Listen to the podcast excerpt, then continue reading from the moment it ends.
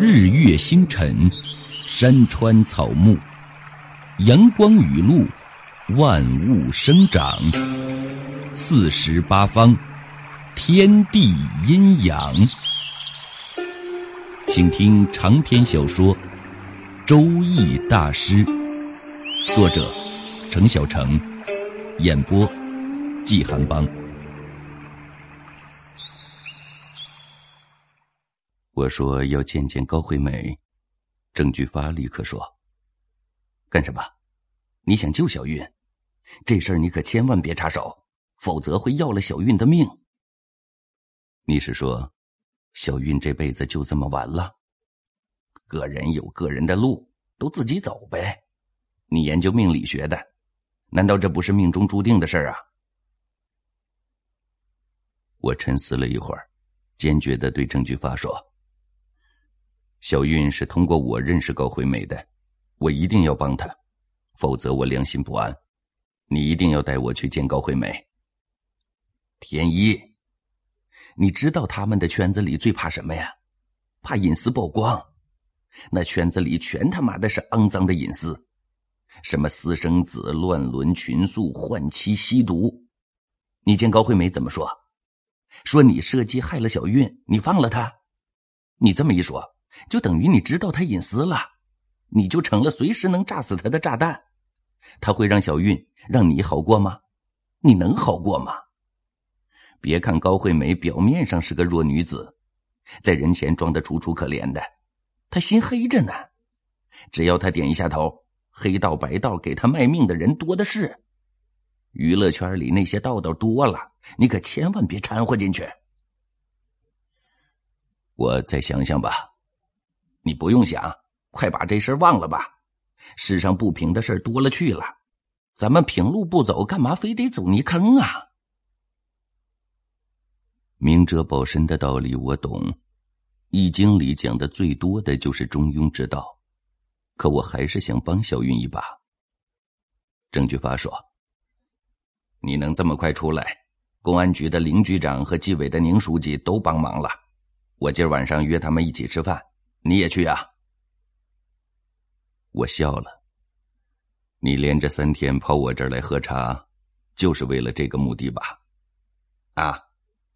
我怕小韵的事让你生气，要是约好他们两个，你不到场多不好啊！所以先来探探你的口风。天意，我可是真把你当亲兄弟待的，我怕失去你这个朋友。我何德何能啊，能让这种身家的郑老板如此青睐？你少损我！什么身家？钱这玩意儿衡量不了一个人的价值取向。我欣赏你没有任何理由。就是跟你投脾气，有什么话就想找你唠唠，你说是为什么？感情是一种很奇怪的东西，总统可以和出租车司机成为朋友，富豪可以和乞丐成为至交，智者可以和疯子成为知己。古今中外都有这样的例子，要是用《易经》来解释，就是同气相近。不管宁书记和那什么公安局长帮没帮过我，我都得去应个景，因为郑菊发这份友谊，也因为我答应了伊长江的事。晚宴仍然设在黄金剑酒店，郑菊发的生意滴水不漏，自己开了家酒店，平时应酬接待的钱也肥水不流外人田。宁书记到的比较早。坐着和我们聊天，关切的问我一些看守所里的事情。我向他道谢，他摇了摇手说：“你别谢我，我还没来得及过问这事儿呢，你就放出来了，应该是林峰的功劳。等一会儿你谢他。他是一个诚实的人，如今的官员这么真诚的不多了。他即使说自己为了我的事儿费了多少心力。”我又怎么能知道呢？我说：“宁书记，有个情况我要向你反映一下。建委的副主任伊长江和我关在一个号子里，他的案子你清楚吗？”小周，案子的事儿你别插手啊，不是，你误解我的意思了。我不是要帮他说情，是他和我说了一个情况，很重要，可能对袁绍飞的案子有用。你和他说过认识我？没有，我们闲聊时他自己说的。当然，你要不愿意听就算了。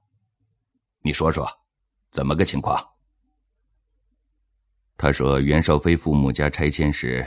有人向新华街居民透露了一个消息，说开发新华街的房地产公司有一位副市长儿子的股份，还有建委主任女婿马小龙的股份。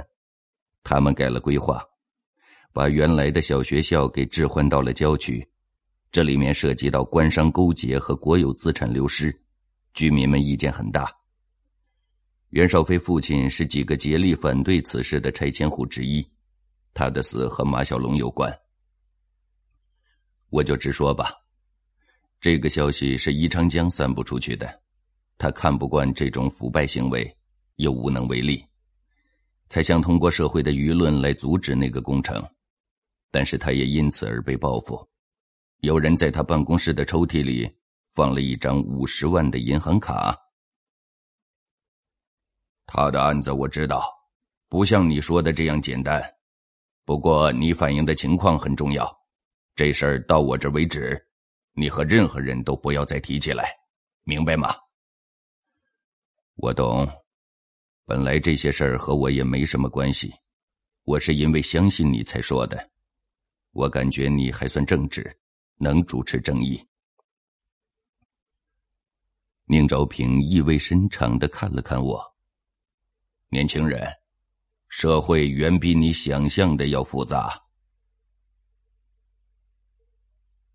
宁昭平是一个城府颇深的官员，他和我交谈，只问不答。他只要他想知道的，不会解释我困惑的。这可能就是官员和平民之间的交流规则。晚宴过后，宁昭平把我留下来，说要和我好好的聊一聊。郑菊发和公安局长先走了。我和宁昭平泡了一壶茶，坐着闲聊。他把话题绕来绕去，终于说到了幺幺五车祸上。他说：“你是怎么知道大巴车里的情况呢？”这个问题我不好回答。我开天幕的事，除了殷约阳知道，别人是不知道的。我当然不能告诉宁昭平。我斟酌再三说：“其实没什么神秘的，我只是做了一个推理，可能并不完全正确，只是恰好和袁绍飞的遭遇对上了，所以外人就传的邪乎了。”小周，你不要和我打埋伏。我对易经虽然没有研究，可对一些野史异闻也是有涉猎的。我知道世上存在一种神秘的力量。你又精于易经，你告诉我，你是不是有未卜先知的奇术？你不是唯物主义者吗？唯物主义也得辩证的看，没经过论证的东西，并不能否认就是唯心的。我当年做下派干部时，在江西一个村子里就见过一个奇人，人都叫他癫子，成天在村里边游荡。喜欢唱些莫名其妙的歌，没人听得懂。我闲得无聊，就拉着他唱歌。我想听明白他到底唱的什么。有一次真听明白了，他唱的是“天上有红色的云彩”，那是地下的火烧起来，一万个寨子成了干柴，天上的神在狞笑，地下的鬼在跳舞，寨子里都哭嚎，谁也跑不掉。三天后，那一带就发生了地震，死伤的人畜无数。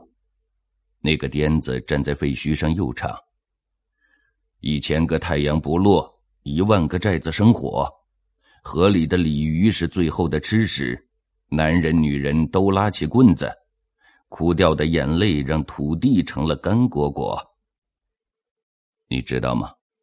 他唱完这首歌就失踪了。可是那一带接着就是三年大旱，饿死了无数人，逃荒要饭的络绎不绝。后来我才想明白，这个癫子可能就是一个未卜先知的奇人，只是人们听不懂他的话。所以我相信世上有一种类似神奇的人存在，只是我们不懂他的世界罢了。从你对幺幺五车祸的预言上看，你和那个癫子有着惊人的相似，是不是这样？宁昭平说完。观察着我的表情，易经预测之所以有人深信不疑，有人嗤之以鼻，关键就在这儿。只有亲身经历过易经神奇的人，才会相信世上有一种超自然的力量存在。没有经历过的人是不会相信的。他们只以为人类就是单纯的生物，是细胞的结合体。思维和行动都是个人行为，根本不会受任何神秘力量支配。宁昭平有过亲身经历，加上他的细致观察，他在内心深处是承认的。我点点头说：“你说的不错，那个癫子其实不癫，他虽然不是神，可他有超出常人的智慧，因为不被常人理解。”和常人的生活格格不入，所以才显得另类。人们把他看成是疯子，他看一般人是傻子，只是角度不同罢了。我没有他那种神奇力量，我只是一种本能的预知。这么说吧，是易经给了我这种洞察力。没这么简单，我听说有人能开天目，你要不是开了天目。怎么会看到常人看不到的事情？呵呵，你太会联想了。我要是承认我开了天目，他会不会恐惧？谁会愿意和一个能一眼看穿自己内心的人坐在一起呢？宁昭平哈哈大笑，呵呵呵，我看你不是癫子，你看我却是傻子，因为我们的智商不在同一水平线上。小周，我们就是闲聊，你不用戒备心这么重。我不知道他老是追问我是不是开了天幕有什么用意。我现在不想再去探知他的内心，他又何必想弄清我的来龙去脉呢？他是一个官场中人，不会和一个无关紧要的人浪费时间的。我问他：“宁书记。”你上次说有事要问我，到底什么事？宁昭平却答非所问。你占一卦要多少卦金？没有统一的标准，由事主自愿给，一百不嫌少，一千不嫌多。我不计较钱财，能帮助别人也是一种乐趣和财富。那你给我占一卦，好。你想问哪方面的事？你预测一下，公安局能否抓住打袁绍飞父亲的凶手？如果能抓住，大约是什么时间？我不解他的用意，到底是想测试我的水平，验证我开没开天幕，还是有什么计划？在等待打人凶手的落网，以便从中挖出更多的线索。我以他手上的茶杯起卦，快速计算完之后说：“凶手不是一个人，应该有三个。这三个人目前不在本地，一个在大都的北方，两个在南方。从卦上看是官服而不动，对抓人的事不积极。不过，这三个人中有一个在四个月内仍然会落网。”宁昭平放下茶杯，感兴趣的说：“有意思啊，看你说的很绝对，你是怎么预测的？演示一下，我看看好不好？”我有些怀疑他是故意逗我。我盯着他的脸，读了一下他的内心。他心里有一种喜悦在涌动。他在说：“如果真能抓住凶手，他们背后的指使者就露出来了。”只要让我抓住一点蛛丝马迹，我要让一大群贪官恶吏为那七十多个冤魂陪葬。宁昭平还是不相信我。是的，这种事儿风险很大，弄不好事未成身已败。别说我是一个江湖中人，就是他的上级、他的手下，他也未必会完全相信。从这点上看，我又不能不钦佩他的良苦用心和坚强的斗志。要知道。袁绍飞一案的背后是一个非常庞大的利益集团，有的身居要职，有的财大气粗，有的手段凶残。易长江只是在酒桌上发一回牢骚，就被人诬陷进了监牢，大事不密，毁于一旦。与恶势力斗争，光有勇气不行，还得谨慎万分和足智多谋啊。我也不说破他的心事，认真的把我起卦方法和解卦技艺给他讲了一遍。其实他并不是真想知道我是怎么预测的，而是为了掩饰他测这件事的目的，他是怕我多疑。我们心照不宣，他把自己想了解的事迂回的表达出来。我也把自己想告诉他的委婉的透露给他。这一次交谈虽然谈不上开诚布公，却是各有所获。期间，我再提到易长江的案子，我说：“易长江是一个清官，他是被人陷害的。我分析他手上应该有些贪官的罪证，只是现在他不敢拿出来。”宁兆平说：“大多数为官者都是好的，也有一些腐败分子最初是好的，只是这个社会上的诱惑太多了，有些人能顶住，有些人顶不住。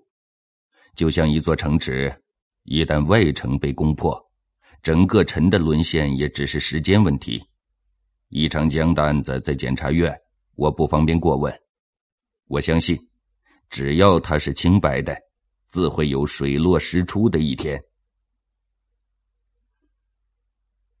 我想说，你应该去见一见易长江，他会给你提供线索。可是看宁昭平的意思，他的注意力并不在易长江的身上，我只好作罢。